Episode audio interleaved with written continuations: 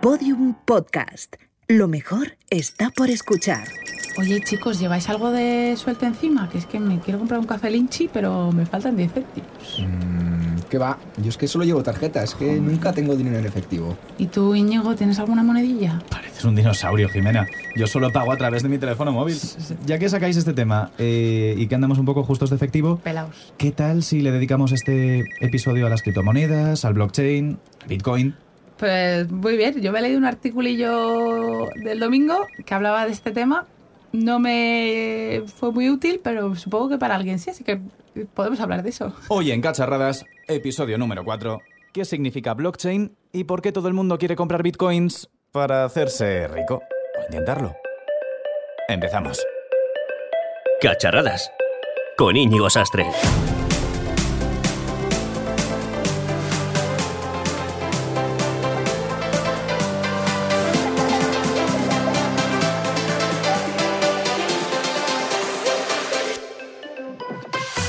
Hoy episodio dedicado a las criptomonedas. Ya sabemos que vamos tarde y que si queremos hacernos ricos ahora mismo con el Bitcoin igual lo tenemos un poco más difícil de lo que pensábamos, pero bueno, ¿por qué no intentarlo o por lo menos entenderlo?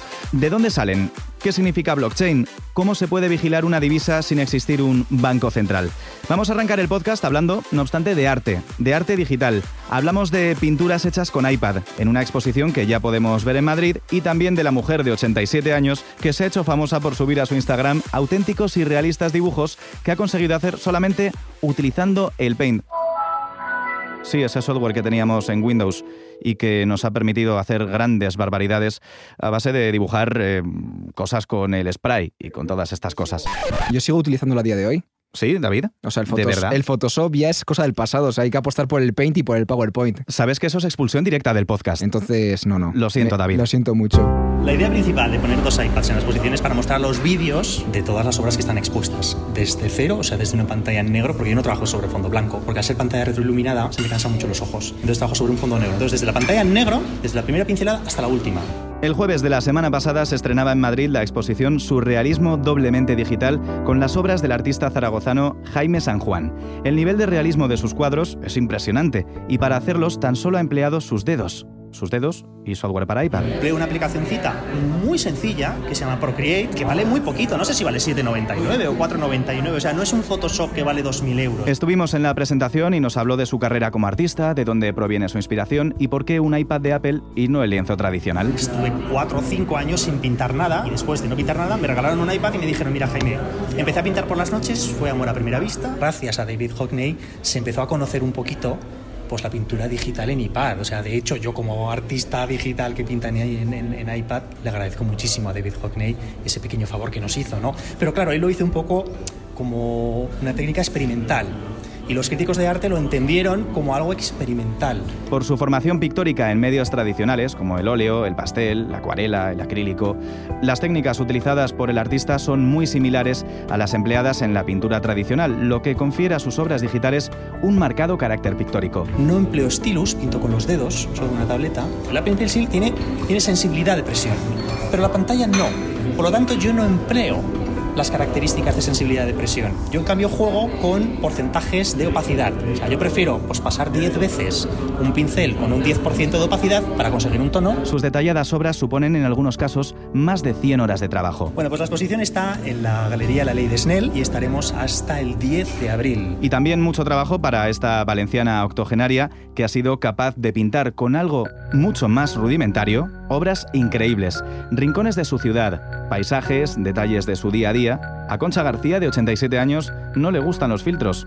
Ella prefiere utilizar el Paint en un casi obsoleto Windows 7, Jimena. Desde aquí reivindicamos a esas señoras de la cultura que mencionaban hace menos de un mes Alex de la Iglesia y Elvira Lindo, porque son estas señoras las que se mueven y promueven la cultura, que consumen arte y también lo producen. Concha García es mm, mi nuevo referente a seguir, una señora que os va a alucinar, sobre todo si sois como yo y no veíais la utilidad al paint. Y además es que esta historia la hemos conocido a través de la radio gracias a nuestro amigo Santi Botella, periodista de la web de Radio Valencia, que nos va a contar un poco más sobre ella. Concha es una superabuela, simpática, divertida y, y una artista. Vive en Valencia y como dice su perfil de Instagram, le gusta pasar tiempo con sus amigas y dibujar cuadros con Paint. Pero, ¿por qué comenzó a dibujar con el ordenador? La respuesta es tan práctica que sorprende. tengo mucha afición a dibujar y había ido a, a clases de pintura en, ¿cómo se llama?, la Universidad Popular. Pintaba al óleo. Lo que pasa es que en casa el óleo, como, pinte, como huele mucho y tenía que estar cerrada, no lo podía utilizar. Y entonces fue por eso por lo que me aficioné ahí. Y Concha no cuenta las horas, tiene todo el tiempo del mundo para pintar sus cuadros. Se inspira en postales o en fotografías y desde hace años trabaja con Windows 7 y que no se lo toquen. Pues empecé y hace muchos años regalaron a mis hijos un ordenador y empecé pues poquito a poquito. Estaba con el Windows 7, que es muy básico, y me acostumbraba a él y ahora no quiero otra cosa más que ese, a pesar de que me cuesta mucho. Pero como tengo todo el tiempo del mundo, pues me dedico porque me gusta mucho. Ella es muy exigente y ahora se está peleando con un dibujo complicado, pero que tiene muy claro que acabará en breve. Estoy haciendo uno que hace mucho tiempo que lo hice, pero es que tiene, es muy bonito porque es un pueblecito, pero tiene un árbol, primer término, que tiene tonos así anaranjados y es muy complicado y por culpa de ese árbol estoy con él, pero lo quiero acabar. Cuando hablamos con ella por primera vez, antes de ser influencer, tenía apenas 200 seguidores y sus fotos 10 o 13 me gustas. Una entrevista y un par de tweets más tarde y ya sobrepasa los 70.000. Pero ella sigue igual, no ha cambiado nada, solo quiere seguir pintando y quedar con sus amigas. Y eso que solo ha subido una veintena de obras a la red social. No está nada mal, David. Tú eres capaz de hacer estos cuadros tan impresionantes que podremos ver a través de nuestra eh, página de Podium Podcast. Mm, Lo puedo intentar, pero. O sea, yo siempre he sido bastante penoso en lo que son las artes plásticas. Más de Word y de, y de Sí, PowerPoint. claro, es. más que de Paint. Yo en Paint estoy un poco flojo. O sea, dibujo las personas con las típicas manos de girasoles y poco más. No nos entretengamos porque es momento de los titulares de la semana. YouTube incluirá enlaces a Wikipedia en sus vídeos para acabar con las noticias falsas. A partir de las próximas semanas, tal y como apunta la CEO de YouTube, Susan Wojcicki, me han puesto Susan Wojcicki, pero la señora se llama Wojcicki, que quede conste. Wojcicki, Susan Wojcicki. Aquellos vídeos que busquen difundir teorías conspirativas irán acompañados de enlaces a Wikipedia, según recoge The Verge. Esta medida se llevará a cabo inicialmente en las teorías conspirativas más conocidas y en aquellas que más debate y visionados hayan generado en la plataforma. Entre ellas, Wojcicki destacaba los vídeos que cuestionan la veracidad sobre la llegada del hombre a la Luna en 1969.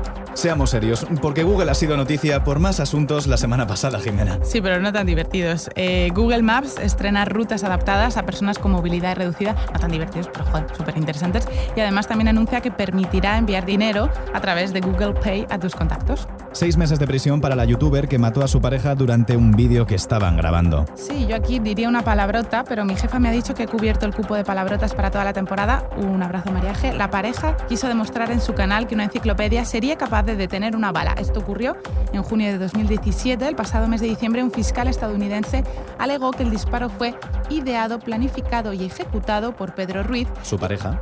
su pareja, y que la acusada confió errónea y trágicamente en que este experimento saldría bien.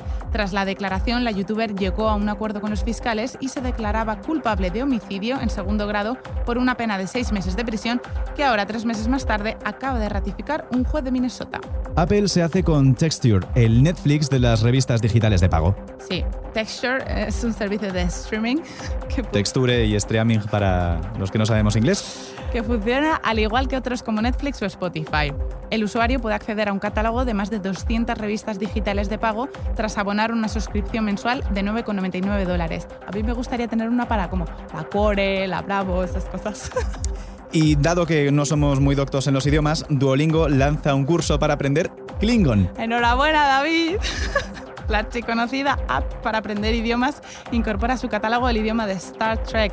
Esta aplicación cuenta a día de hoy con 29 idiomas, entre los que destacan algunos como el castellano, con 118 millones de alumnos, el francés, con 68, y el alemán, con más de 42 millones. En España, como tenemos el, el inglés regulero, pues vamos a, a ir por el Klingon. Yo creo que a David justo le va a encantar esto. ¿eh? Empezamos siempre la casa por el tejado. Y lo tenemos que probar, ¿eh? Por favor. De los hijos de Twenty y Fotolog, llega Cacharradas. Llega Cacharradas. El podcast de tecnología para todas las generaciones. Bitcoin, blockchain, criptomonedas. Palabras que todavía nos suenan un poco raro, pese a que llevamos varios años conociendo las divisas digitales, las que viven en Internet.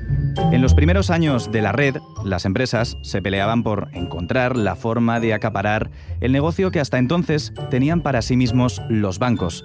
Y por ello nacieron plataformas como PayPal, mm, después aparecieron las ya famosas formas de pago a través de los móviles con la tecnología NFC y parecía que todo ese negocio digital, David, venía solamente por los pagos, pero no por una divisa realmente fundada en Internet.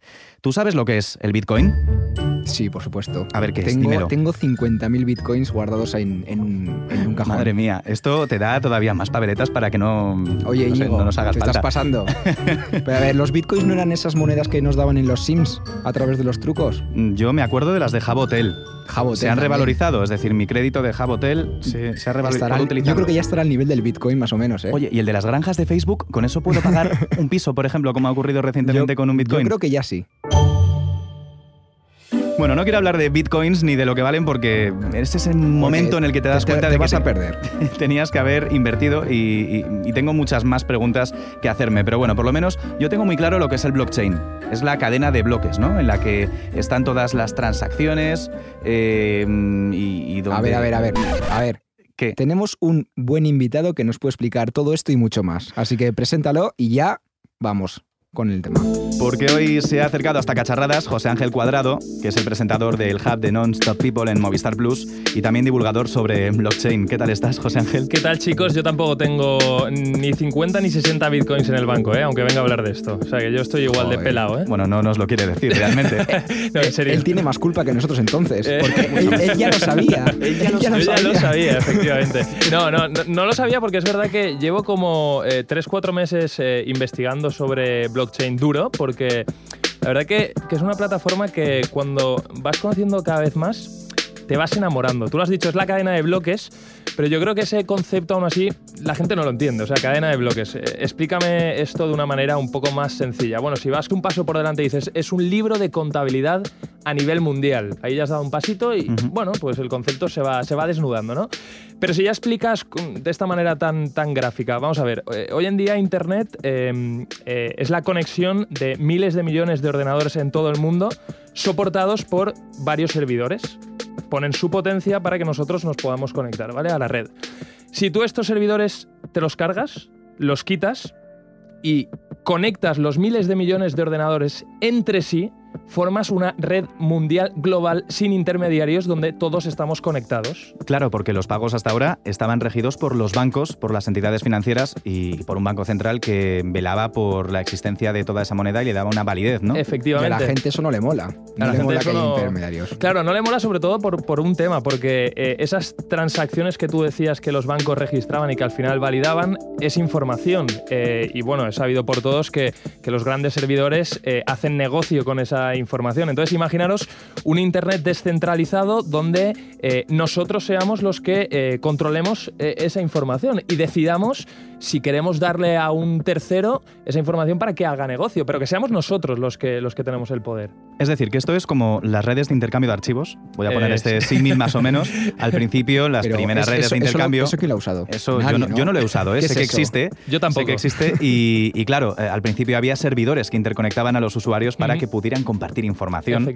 y cosas que hacían ellos para... ¿Qué Eh, torrent y qué torrent? Y, y luego ya llegó efectivamente ¿Qué es eso? el torrent que no estaba eh, centralizado, sino que la base de datos donde estaban las diferentes direcciones IP en las que se podía obtener ese fichero era compartida por los usuarios y no por un servidor central. Esto es lo mismo aplicado a la moneda. Efectivamente, efectivamente. A ver, eh, hay otro ejemplo también muy gráfico de tecnología blockchain para, para entenderlo. Hay una, una cadena de supermercados francesa, no voy a hacer publicidad, pero es muy conocida, que ahora mismo está trabajando con, con la plataforma blockchain. Ellos lo que, lo que proponen eh, es, un, es un proyecto de trazabilidad de alimentos. ¿Qué quiere decir? Van a colocar un código QR en todos los productos que hay en el supermercado y nosotros escaneando ese código QR vamos a saber, por ejemplo, el pollo que vamos a comprar para hacerlo ahí asadito rico el, el fin de semana, de dónde procede, quién lo ha criado, qué alimentos eh, se le ha dado o si, por ejemplo, se le ha suministrado antibióticos. Es decir, vamos a poder ir, gracias a blockchain, al origen de ese producto.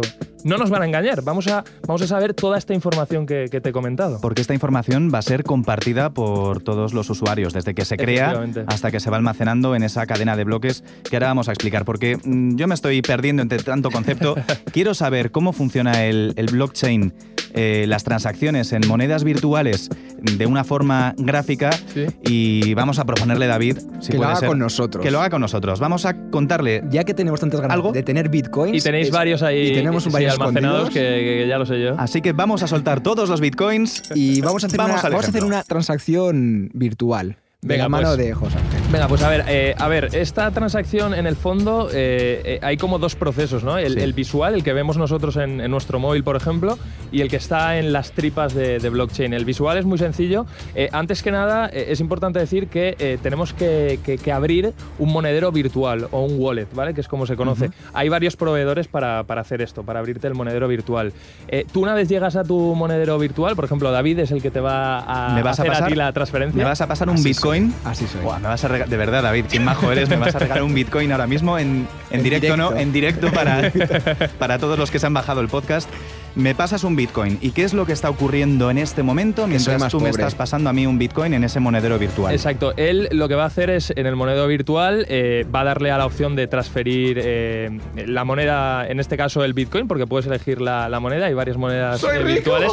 Eres un poco más rico, no, pero antes tú tendrás que abrir también tu monedero virtual y darle la opción de recibir esa transferencia. A los dos os va a saltar un código QR, ¿vale? Íñigo, tu código QR es el importante, porque Vale. es el que David va a tener que colocar para darle validez a esa transacción. Y en unos minutos tú vas a ser un poco más rico. Listo, vale, ya tenemos el QR comprobado. Y ya está. Y ese dinero, eh, pasados unos minutos, van a llegar, va a llegar a tu, a tu monedero virtual o wallet. Perfecto. Es, eso, a ver, es, es algo sencillo y es lo que nosotros vemos. Lo que hay en las tripas del blockchain es bastante más eh, complicado.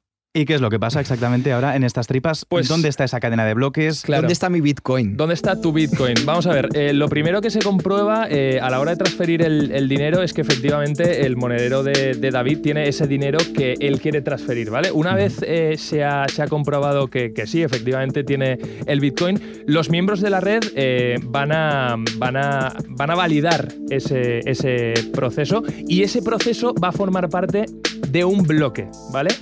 Cuando se selle ese bloque, hemos hablado de la cadena de bloques, los diferentes bloques, cuando se selle ese bloque, en ese mismo momento, el dinero que te ha pasado David estará en tu, en tu monedero. ¿Y qué hace falta para que se selle un bloque?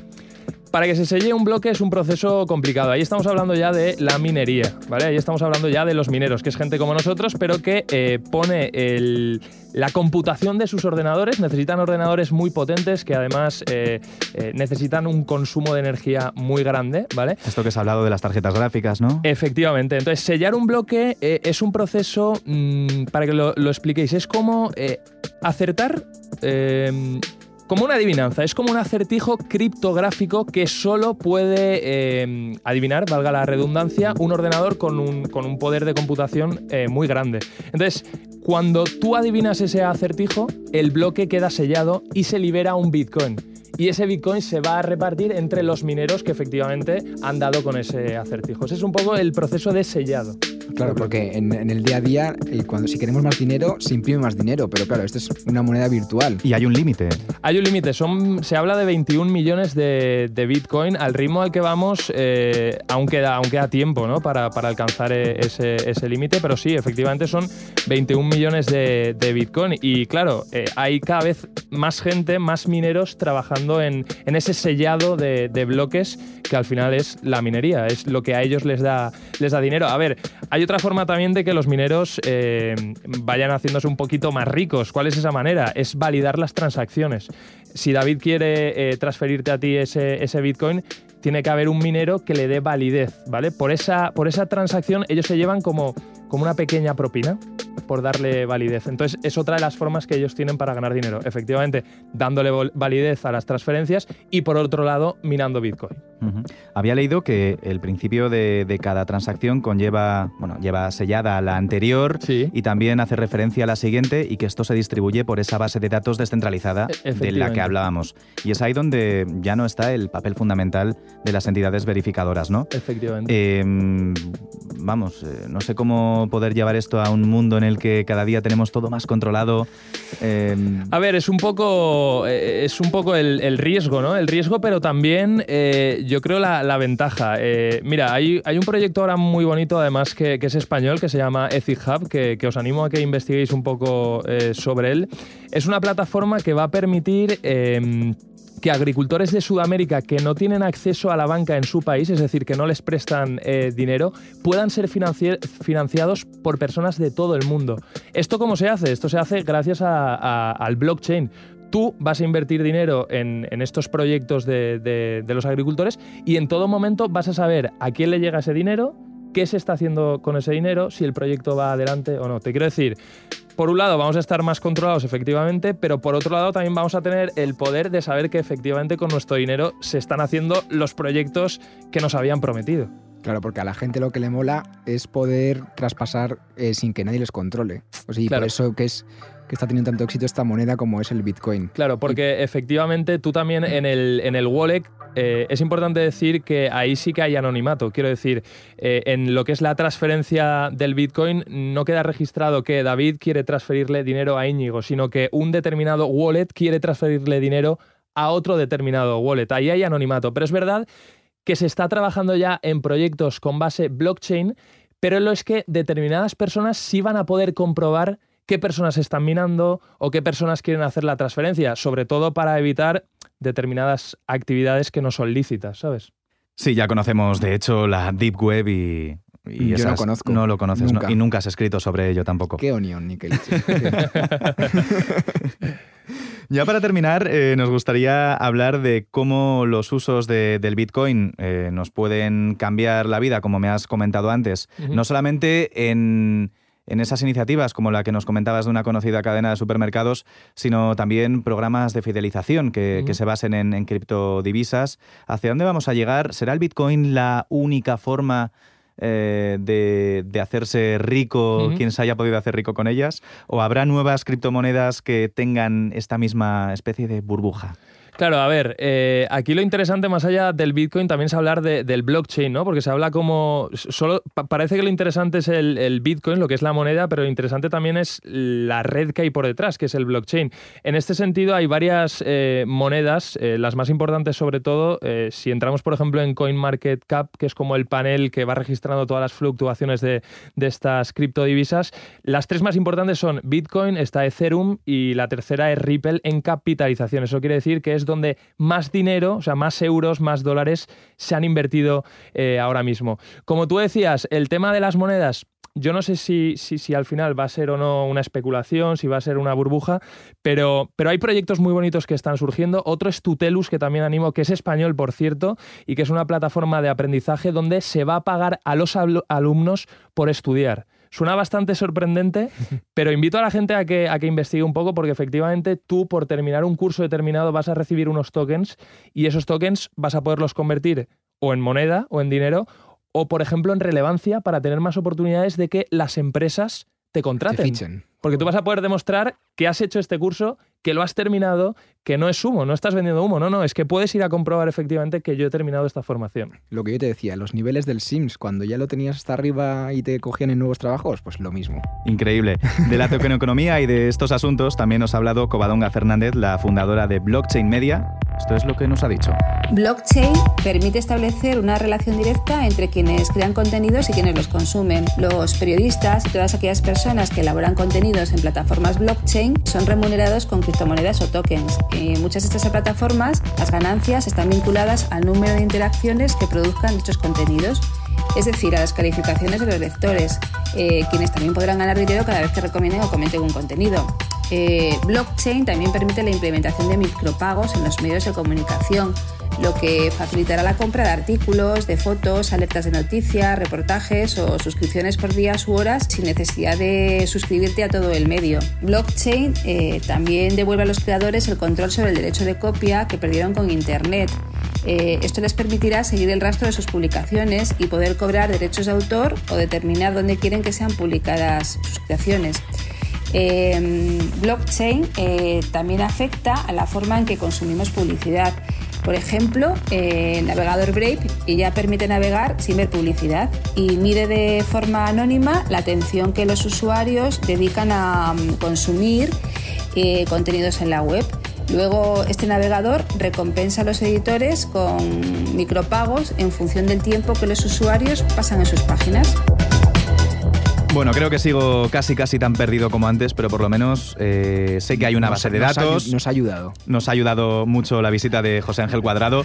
Sé que podemos transferirnos bitcoins y que estos tienen que aparecer reflejados en algún lugar que se comparte para que mm, eh, esté controlado, pero no simplemente vigilado por una sola entidad. Exacto. Y ahora me, surge una pregunta que, que, estábamos hablando mientras escuchábamos a Covadonga.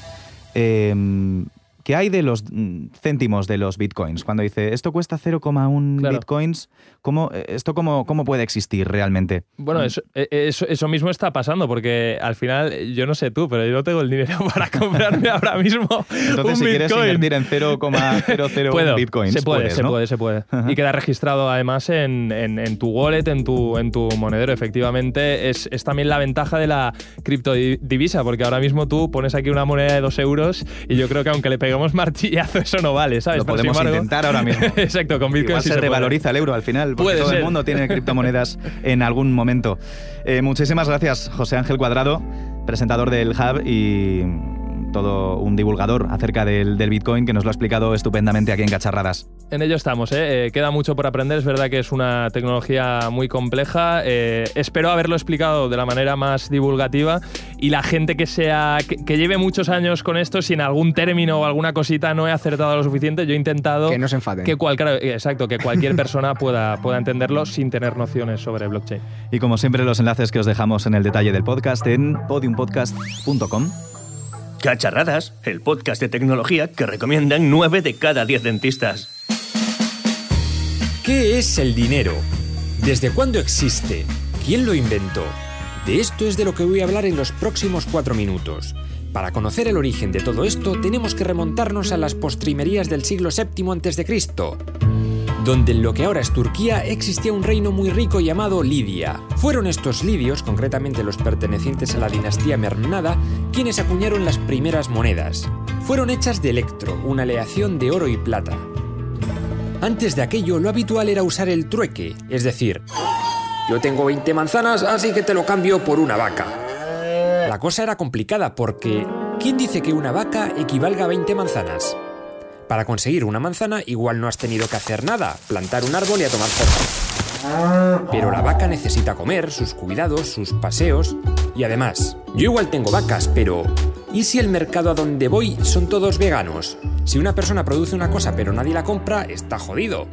En fin, que el sistema era un poco random. Por todo esto se puso de moda el intercambio de pesos fijos de oro y plata, especialmente en Egipto, Babilonia o Asiria.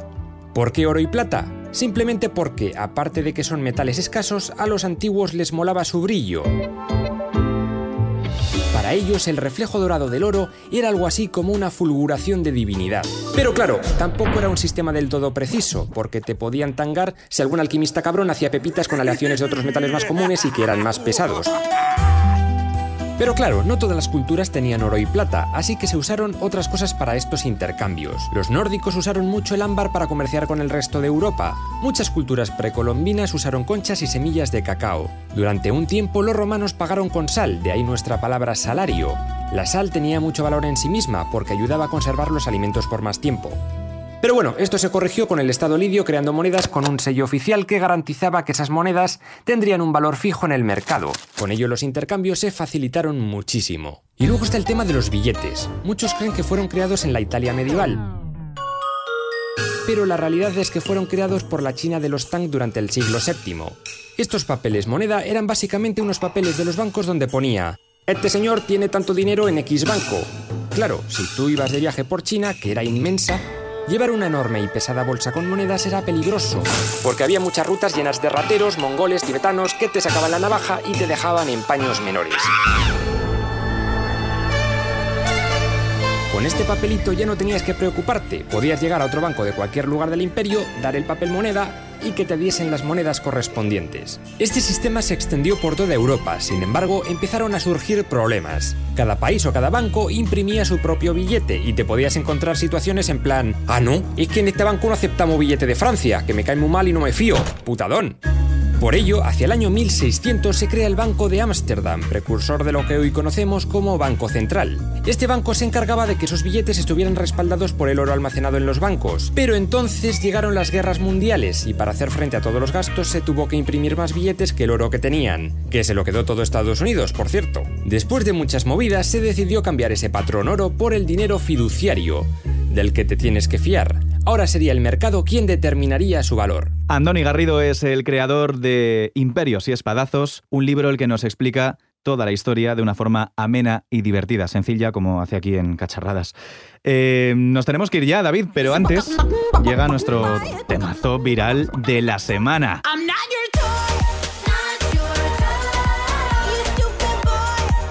Esto que está sonando tiene mucho ritmillo, pero cada día me traes cosas más raras. Por cierto, que sepas que toda la gente está muy enfadada por tu reggaetón de la semana pasada Hubo y más. Hubo reclamaciones. Hubo muchas reclamaciones y más en el programa y en el tema que estábamos tratando, David.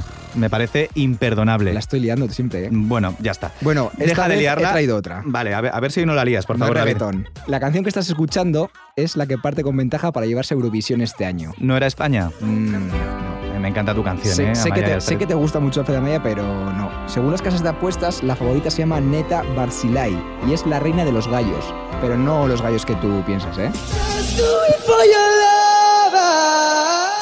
Bueno, David, que no me has dicho. eh, es la canción de Israel, ¿no? De Israel, pero es que a ver, con el nombre ya deberías saber que es de Israel. Esta mujer es la israelí tipo, es como el Fernández de España, pero en Israel. Y la canción se llama Toy y ha llamado la atención a, todo, a toda Europa.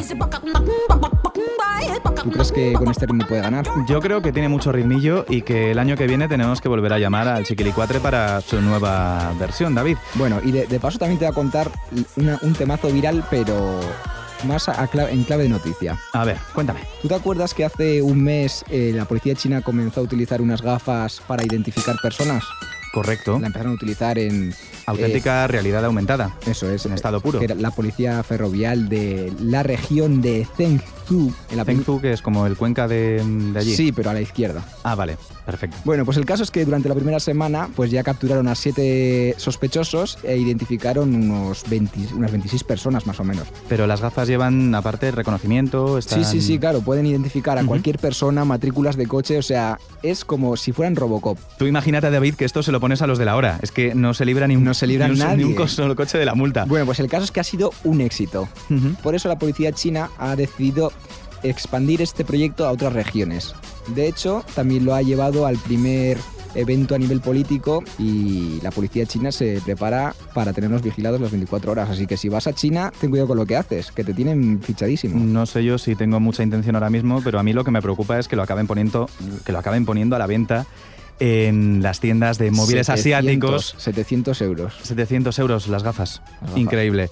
Esto ha sido Cacharradas, una semana más. Gracias por descargarnos. Y que compréis muchos bitcoins. Cacharradas. Todos los episodios y contenidos adicionales en podiumpodcast.com y en nuestra aplicación para dispositivos iOS y Android.